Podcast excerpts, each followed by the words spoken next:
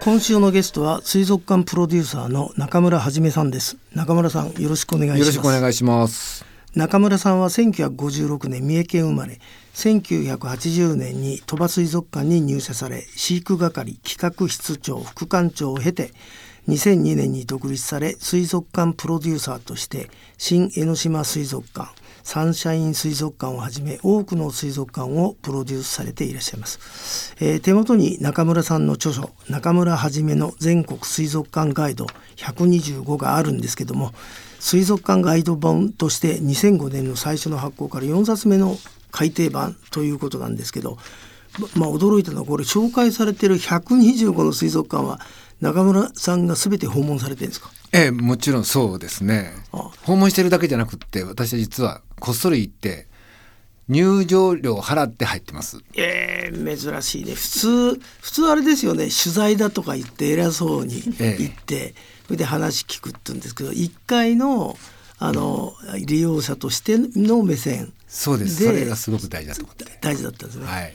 じゃあまあそもそもその中村さんがこの一番最初にこの鳥羽水族館に入社された時の模様をちょっと教えていただけますか？ああ僕ね水族館に入るつもりなんて全然なかったし、うん、魚のことも全然好きじゃないんですよね。うん、でもう本当はメディアの関係に行きたかったんですけどもう全然勉強できなかったんで行けなくって、うん、でまあ水族館の話があった時に、まあ、水族館も人に見せて伝えるもんだからメディアやでって自分で思い込むようにして行ったのが水族館なんです。なるほどその魚に興味がないのに飼育係って大変じゃないですか。餌あげるや役でしょ？ええやっぱり何かを伝えるってことは、うん、その生物のことをまず知っておかないとあかんやろと思ってこう無理やり頼みました。なるほど。はい。どうしてもやりたいって一番近い。はい。彼らと共に、はい、年間だけやらせてくれってお願いしましたね。その後このプロフィールには企画室長ってあるんですけどこれ自分で作った部署なんですよね。そうなんです。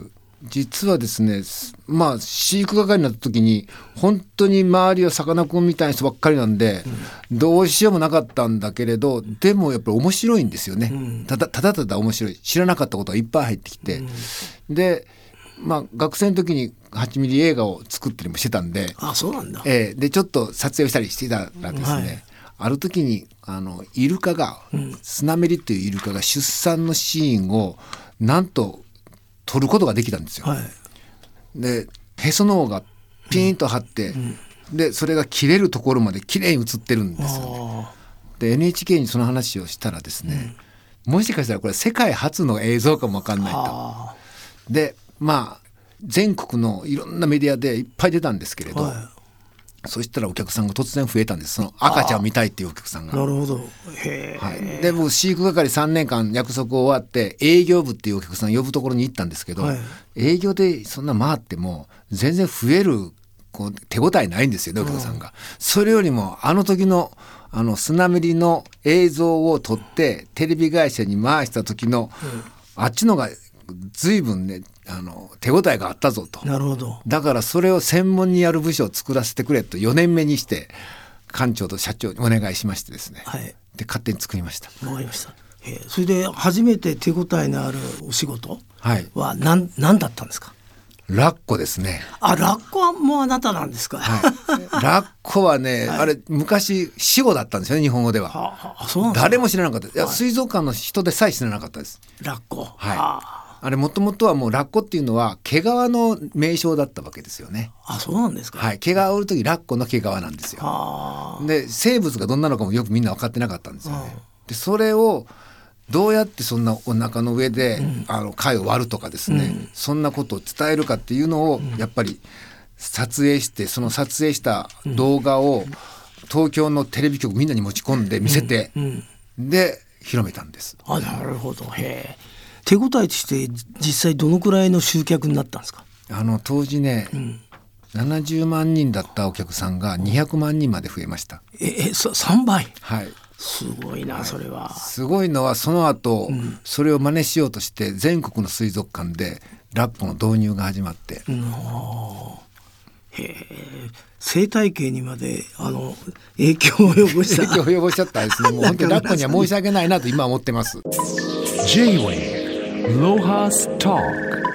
それでそんな中村さんが今この水族館プロデューサー。ここれ丸 R っていうところ商標登録です。商標登録。偽物いっぱい出ちゃったんでね。肩書きを。こここのきっかけちょっと教えていただけますか？はい。あの私自身はその生物がそんなに好きじゃないんだけれど、で飼育係みんなほんとさかなクンみたいな人ばっかりじゃないですか。はいなのでさかなクンみたいな立場で誰もが魚のこと好きだろうって思ってしまってるんですよねあ。なるほどあでも僕はその水族館の中でたった一人お客さんに一番近いんですーよ。あわかりますねでお客さん全員やっぱりほぼ全員99.9%が魚別に好きじゃないないんですよ。そうですね食べるのは好きやけど。あでなのでこの人たちにどうやったら伝えてそしてどうやったらおその人たちをたくさん呼ぶことができるのかっていうことを考えるのが水族館をプロデュースするっていうことなんですね。なるほど特にあれですもんね地方行くと、ええどどっか行こうかっつってもう暇になるとなんかあの絵図面かなんかに出てる水族館っていうと、はい行きたくもなくても車で駐車場があったらぐらいですよね。まあまあそうですね。あとね、はいこれは多いのは夏になると水族館に行きたいっていう。ああそうですね行きたいんじゃないです。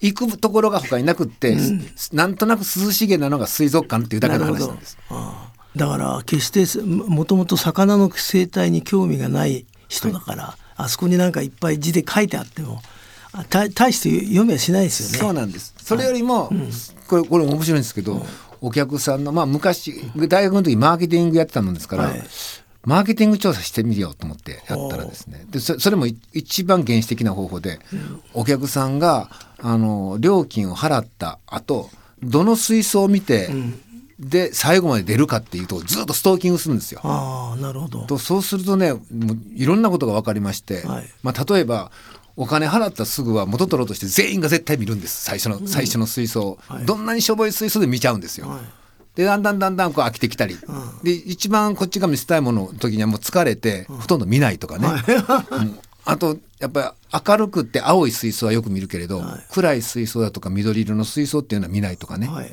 そういうことが分かってきてあお客さん生物関係なしにいろんな要因で何を見るかが決まってくるんだなっていうふうなことが分かりまして、なるほど。それによってこう展示っていうのをどう考えなくちゃいけないかっていうのをすごく考えになったんですね。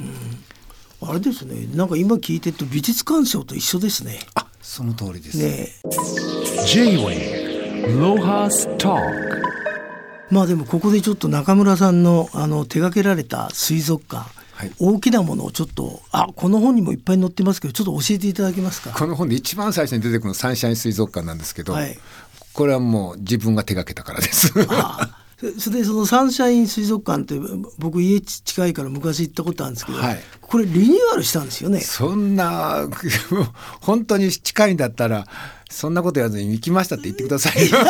違う違うあの前は行った前は行ったけどリニューアルも行ってない。前は僕関係ないですから、関係ないですよね。はい。で中村さんがこのササンシャインでリニューアルで一番考えたとこはどこだったんですか？これはねあのビルの上とか都会の真ん中っていうその弱点をどうしたら活かせるかっていうことでしたね。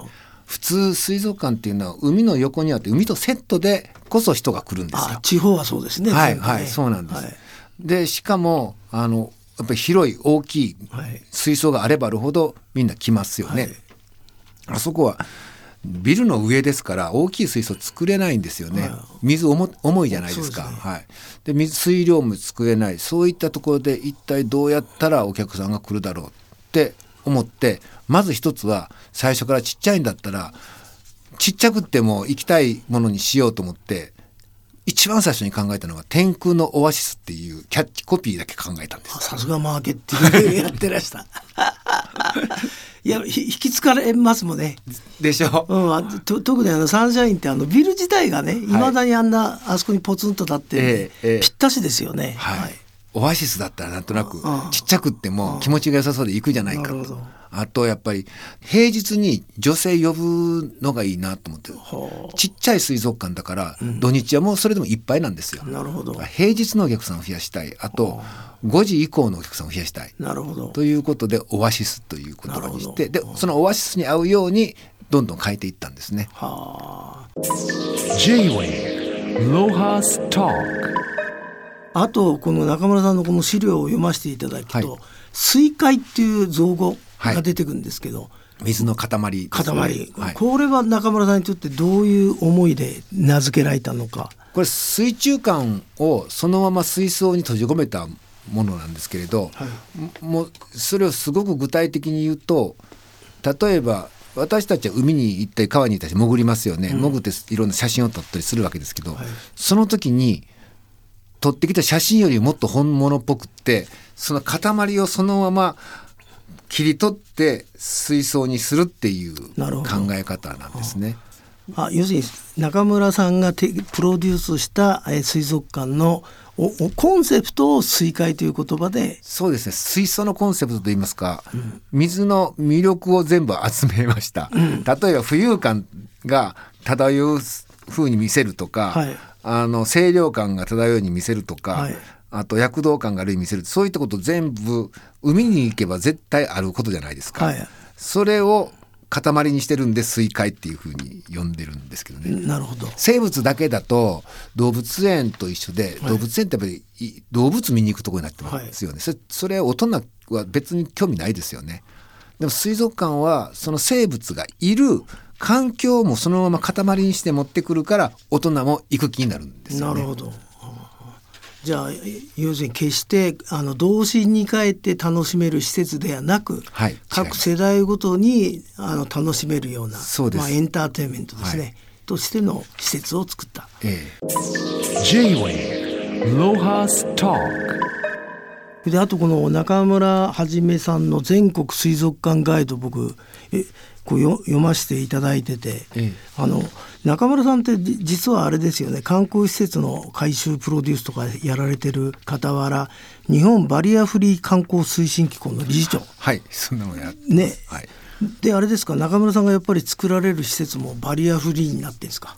あもちろんそれはね水族館はバリアフリーにししとかなくちゃいけないとははい。思ってるんですけど、はいそもそもそのバリアフリー観光っていうのをやり始めたのは僕伊勢に鳥羽にいる時に、はい伊勢志摩をバリアフリー化してお客さんを増やそうということだったんです。うんでお客さんを増やすのにあたってどういう人を増やすかっていうのは高齢者を増やした増やしたかったんですね。あ例えばもういもうあの時点でもかなり良かったけど今の時点では、えーっと高齢者30%人口の30%ですよね。ああいい日本日本のはい。あそんないるんですか？そうなんです。でいらっしゃるか。はい、我々が子供の頃は子供の数が人口の2割とか3割とか言われてたんです、逆なんですよ。今は子供は5%ぐらいで高齢者が30%しかも75歳以上以上の後期高齢者がそのうちの半分15%じ人口の15%いるんですよ。そんないるんですか、はい。我々は。はい、そうなんです。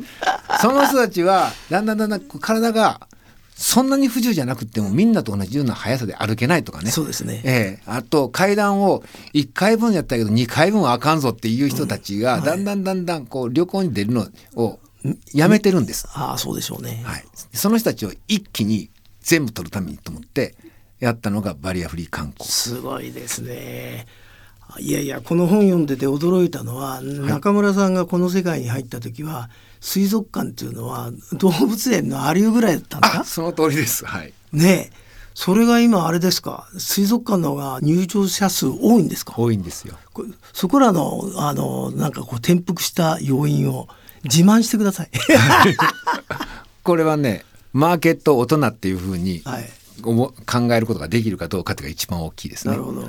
でやっぱりいまだに動物園は子どもの数はもう飛び抜け多い場所ですよね。はいだから、えっと、動物園の入場入園者数の半分は子どもなんですよ。うん。水族館はね大体3割が子どもではい。で僕が手掛ける水族館は子どもは2割なんです。はあ大人。大人なんです。で大人が多くなれば総数が絶対多くなるんです。で入場料も高いしね。高いし倍倍ですからね。コンセプトが違ってたと。そうです。あの見せる相手がもう違うなるほどということですね。J-Way Lohas Talk あとですね、まあ、例えばこの本の中で出てくるんですけど東京だと、まあ、池袋のサンシャインとか葛西とか、えええー、隅田とか、まあ、これ空町ですね。はいはいそれでこの品川のところで、えー、中村さんが品川は夕方がいいよって書いてあるんですけどアクアパーク品川の方ですかね。はい、はい、はい。あのこういうサンシャインとか葛西とか、うん、他のその水族館でもベベストタイムというのが訪れるとこの時間に見てほしいみたいな時間があったら教えていただきたいんですけど。もうもちろんサンシャインのお近くだから、はい、ぜひ行かれたいのは午前中晴れた日の午前中ですね。晴れた日の午前中。はい。わかりやすいですね。これはねその、はい、まず天空のペンギンに行ってください。はい。もう本当にペンギンがすごくキラキラ輝いてますから、なるほど。でまああの後ろの空の抜けもいいですし、はい。で夕方あたりっていうのもいいんですよ、うんはい、これどこでもあのお客さんが減ってきますから、はい、ただね夕方に都会の例えばサンシャインにしてもそのアクアパーク品川にしても隅田にしても行く時にはカップルで行ってください。一人で行くと本当に嫌な思いをします。はあもうそんなにカップルが多いはい5時以降はもうカップルタイムと言っていいぐらい、はい、水族館はカップルに愛されている場所です。デートスポット。はいやっぱ水水ってやっぱりあれかもしれないね。親和性っていうか親密になるのにそうですね。寄与するから、はい、ね、自然のイメージ、うん、まあ清潔な感じがしますし、ね。はい、あと何がいいかって言ってね水族館では、例えば美術館に行くとほとんどの男の人は、生き方えどうやって見たらええのって分からへんから嫌やっていう人が多いと思うんですよね。ね。現代現代美術なんか特にそうですそうですでどどえどんな順番で見たらええのっていう人がいると思うんですけれど、はい、水族館はもうどんな人が行ってもどんだけ知識がなくてもああ可愛いああ綺麗って言ってればいいだけの話で 誰々に似てるとかそういうことを2人で共有できる。特にねカップルでね2人でこれ誰々に似てるよねっていうのを言い始めたらもう考えを2人だけの考えを共有できたってことになるんで、うん、ますますいいんですよ、うん、なんかもう中村さんから話聞いてるとどんどん騙されそうな感じ水族館プロデューサーっていうのは人の心を騙す仕事でもあるというふうに思ってますまあそんな中村さんですけどトークライブ中村はじめの超水族館ナイトを東京で年3回大阪で年1回開催されているということです。ところがこれ残念ながら毎回満員でまあ6月17日は皆さん完売ですけどその次は10月だということなんで、はい、あの気をつけて中村さんのホームページなんかご覧になると あの、えー、おおいしいお話にたどり着けるかと、えー、思います。J-Way あとあの世界中に水族館はあると思うんで、はい、あとなんか水族館の館長会議みたいのもね、はい、なんかあったかと思うんですけど、はい、中村さんがあの考えるに、えー、ここが世界一だったのはどこなんですか？やっぱり自分で手がけたとこですか？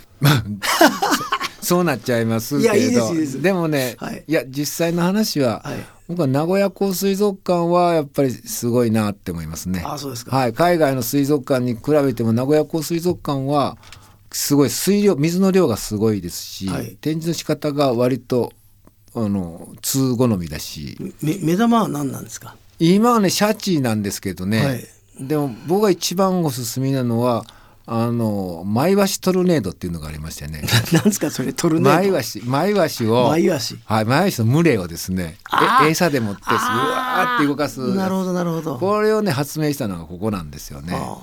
あとペンギンの展示もあの南極ペンギンだけを展示していたりとか、はい、なかなかお金かかってて、はい、やっぱりお金かけるといいもんできるっていうのはよく言うんですけど 400億かかってるんですよ。そんなかかってんですか、はい、すごいなこれはあれですか？県が出したんですか？これは、あの市ですね市とやっぱり、うん、あの名古屋港港湾組合という港湾のお金がいっぱいあるんですよ。港湾。港湾。なるほど。あそこトヨタとかそういうのが輸出したりしたり輸出港ですから。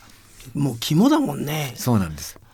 いやいや今日は本当にお忙しいのにあの、はい、数々の話それから日本の水族館が実は中村さんが全部全部じゃないですいやいやいやこれもう今日は本当に感服しましたこれからもぜひ楽しい水族館いっぱい作ってください。ぜひサンシャイン水族館行きます行きます。はい、今日はどうもありがとうございました。ありがとうございました。